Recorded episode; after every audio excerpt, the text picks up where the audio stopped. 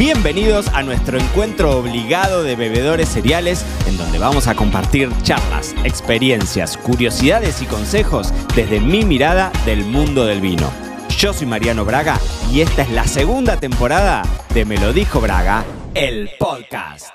Bueno, muy bienvenidos a todos esos bebedores cereales del otro lado, un nuevo episodio de Me lo dijo Braga, el podcast. Ronco, me escuchan, estoy Ustedes pueden creer, miércoles 4 de enero, arrancando el año y yo estoy sin voz. Estamos a full con grabaciones, con, con, filmaciones. Viene el año nuevo para mí siempre son momentos de, de, barajar y dar de nuevo en un montón de cosas. Estamos trabajando, estamos relanzando el curso Sin Sommelier en un par de días, así que estamos con muchas grabaciones y evidentemente la voz no me da para más. Pero hoy no voy a hablar de eso, no son los viernes en Bragas. Hoy, miércoles 4 de enero, vamos a hablar de los vinos de Grecia. Y ya te estoy, va a ser como una suerte de spoiler te voy a adelantar que va a ser un tipo de episodio que quizás vamos a ver más seguido en esta segunda temporada del podcast, que tiene que ver con temas específicos, a veces que no son, que tienen más que ver con conocimiento del mundo del vino más que mi experiencia, porque hay muchos de los episodios que tenemos siempre en, el podcast, que como se llaman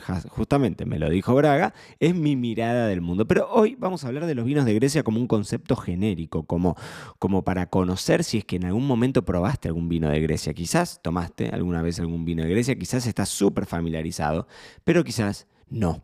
Y entonces te voy a contar un poco sobre, sobre los vinos griegos. En realidad, es una, son, son sumamente tradicionales, ¿no? No son los primeros, o sea, los primeros registros de producción de vino están en Egipto, definitivamente no están en Grecia, pero sí en Grecia se los responsabiliza de alguna forma a ellos de haber desarrollado una como la cultura, ¿no? En torno al vino, en cuanto a los asentamientos, al rol del viticultor. Eh, de hecho, muchísimas de las leyes, de las reglamentaciones que están respecto a la producción, están vinculadas a los orígenes en Grecia, ¿no? Grecia es pura historia, eso se sabe. Así que lo que te quiero contar hoy, en realidad, es em, un poco la realidad y la actualidad de los vinos de Grecia. Ustedes saben, en Europa se produce vino en todos lados y ahí tenés mucho, muchísimo viñedo centenario. Yo me acuerdo cuando me casé, hace ya casi otra vida, uno de los destinos que tocamos fue Santorini, que es una de las islas griegas. Yo fui dos veces a, Grecia, ¿no? Pero en, esa, recuerdo mucho esa visita a Santorini por ver los viñedos antiquísimos y que lo que más me llamaba la atención, y es algo que suelo contar mucho en los, cursos eh, online, es que, claro, la vid es una liana. Si vos a la vid la dejás crecer, no le das ningún sistema de conducción, no la pones ni en espaldero, ni en parral, ni en vaso, ni en ningún tipo de sistema de los más conocidos la vid vos la dejás ser y, crece, y entonces crece como planta rastrera,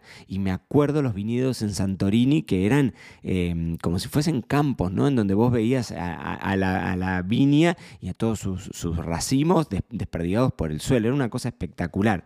Y el, más conocido, quizás si está muy vinculado, la uva más conocida y está muy vinculada a Santorini, es el, asírtico.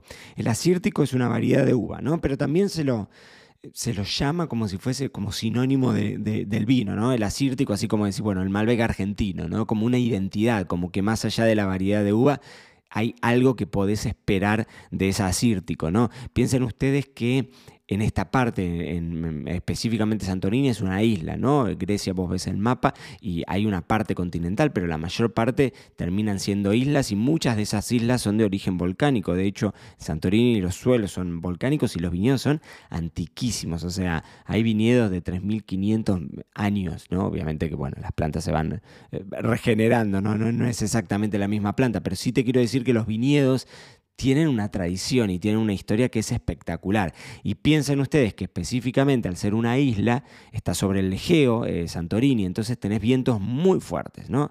Y todo lo que sea zona ventosa hace que sea más complejo el que vos puedas desarrollar la viticultura. Por eso es que eh, en general en Santorini o se ven estas plantas rastreras o se ve una viña muy corta, casi al ras del suelo. Justamente por esto de, los vientos tan fuertes. Y es una zona súper caliente. Cuando vos analizás, cuando estudias em, viticultura a nivel mundial, ves que, Santorini, o no Santorini, perdón, Grecia en general, está tomada como una zona caliente, ¿no? Son zonas con afluencia costera, obviamente, tenés mucha brisa marítima, tenés los viñedos que están sumamente próximos al mar, pero por el otro lado tenés mucho calor, ¿no? muchísimo calor. Un poquitito, quizás un poco más al norte de Grecia, en la parte continental no tanto, pero la realidad es que la mayor parte de las zonas famosas de Grecia eh, son, son, son, famosas por dar vinos que tienden a ser más bien pesados, quizás no de acidez tan marcada, eh, bien, bien típicos, digamos, de zonas calientes. Lo que tiene de, de interesante el acírtico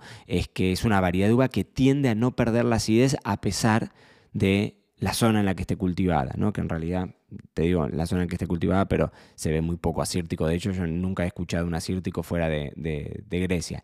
Y es muy usada en vinos blancos secos, pero Quizás lo más famoso de Santorini es el vin santo griego, ese vin santo que es sumamente famoso, que es muy probable que hayas escuchado hablar alguna vez, y ahí se les aplica como una suerte de asoleo, algo parecido a lo que hacen acá en Montilla, lo que hacen acá, eh, bueno, en un montón de lugares, ¿no? En Italia también, bueno, es una técnica muy, em, muy tradicional que básicamente es dejas que la uva se pacifique un poquitito, se deshidrate un poquitito en el viñedo, es decir, que llega a un punto de madurez bastante avanzado, cortás los racimos y los expones al sol directo. Muchas veces eh, son, eh, son a, la sombra, específicamente en Grecia, pero si no, en general es al sol, por eso se les llaman asoleos, y lo que buscas ahí justamente es que el grano de uva se deshidrate, se haga más chiquitito, que concentre azúcares. Y el resultado es una uva con grandísimos contenidos de azúcares y por eso es que las fermentaciones son muy largas.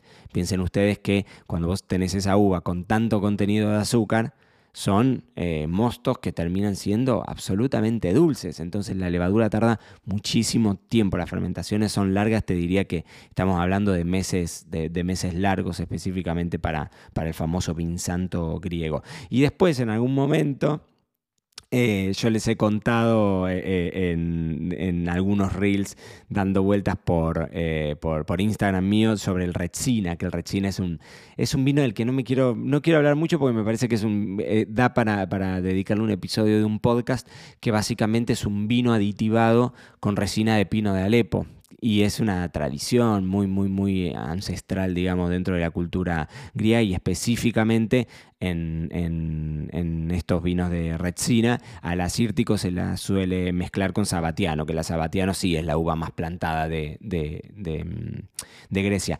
Y piensen ustedes, el otro día lo estaba chusmeando para, prepararles este episodio del podcast, eh, que se pueden meter porque la verdad que la página está muy buena, winesofgreece.org winesofgreece.org, figuran 32 variedades autóctonas registradas, porque yo les hablo de la sabatiano, del acírtico, bueno, son muchas variedades de uva autóctona, así como pasa con Portugal, Grecia tiene una batería y tiene un portafolio de variedades de uva típicamente locales que es espectacular.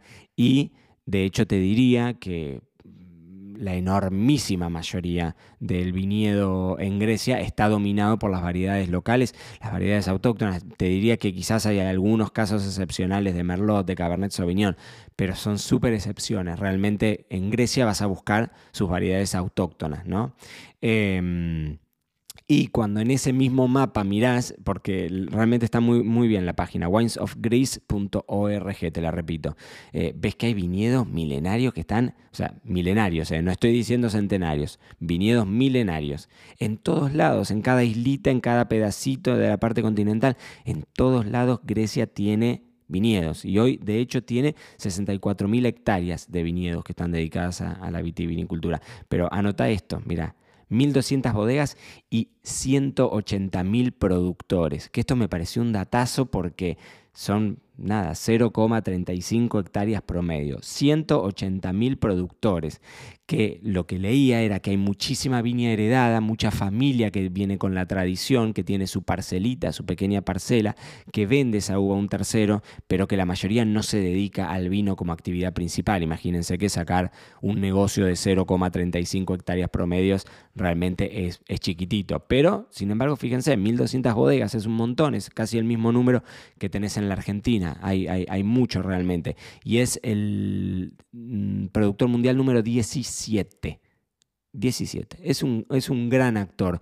Más allá de que hay una realidad que es muy difícil conseguir vino griego fuera de Grecia. Yo la verdad que la mayor parte de las cosas que he probado, si no han sido en ferias, en donde uno tiene la posibilidad de probar vinos de todo el mundo, ha sido viajando, porque realmente se ven pocos, son vinos eh, que, que, como todo, ¿no? en estos países en donde tenés tanta tradición, muchas veces el vino nunca terminó de despegar. Eh, tenés un consumo interno interesante, entonces por ahí se consume internamente y no es que vas a, salir a exportar y la exportación a vos te abre el panorama y entonces te obliga a, mejorar tus técnicas y tu know-how y tu incorporación de, materiales y de equipamiento y todo esto, ¿no? En definitiva, a ver, hay un montón para cortar. La verdad es que, eh, como te decía, esto de Retsina me gustaría dedicarle un episodio entero porque tiene tanta tradición y a mí me une un afecto muy, muy, muy particular, pero no voy a gastar todas las balas hoy, vamos a darle lugar para seguir hablando del tema, pero sí me encantaría que vos me cuentes si te gustan este tipo de contenidos dentro del podcast, en donde hablamos de cosas un poco más específicas, técnicas, que no son solamente mi experiencia, sino que tienen que ver con conocimientos genéricos del vino. Vos sabés que si me escribís en info.marianobrega.com o en cualquiera de las redes sociales, me mandas un mensaje privado y estoy ahí respondiéndote. Me encantaría escucharte. Así que vos contame si te gustan este tipo de contenidos. Y el viernes nos escuchamos en un episodio en Bragas que seguramente me vas a escuchar con esta misma voz ronca, pero ya esperemos que para el lunes próximo eh, esté recuperado. De cualquier forma, ya que estoy, esto lo voy a hacer como consultorio, te voy a, preguntar si tenés técnicas, porque yo lo que creo, estoy pensando, es que se me estoy forzando demasiado la voz por, por, tantas grabaciones y demás. Así que si tenés alguna técnica o sos audiólogo y sabés del otro lado y me decís, escúchame Mariano, tenés que hacer esto, vos me contás y a mí me sirve. Dicho todo esto, nos escuchamos el viernes en otro episodio de la segunda temporada de Me lo dijo Braga, el podcast.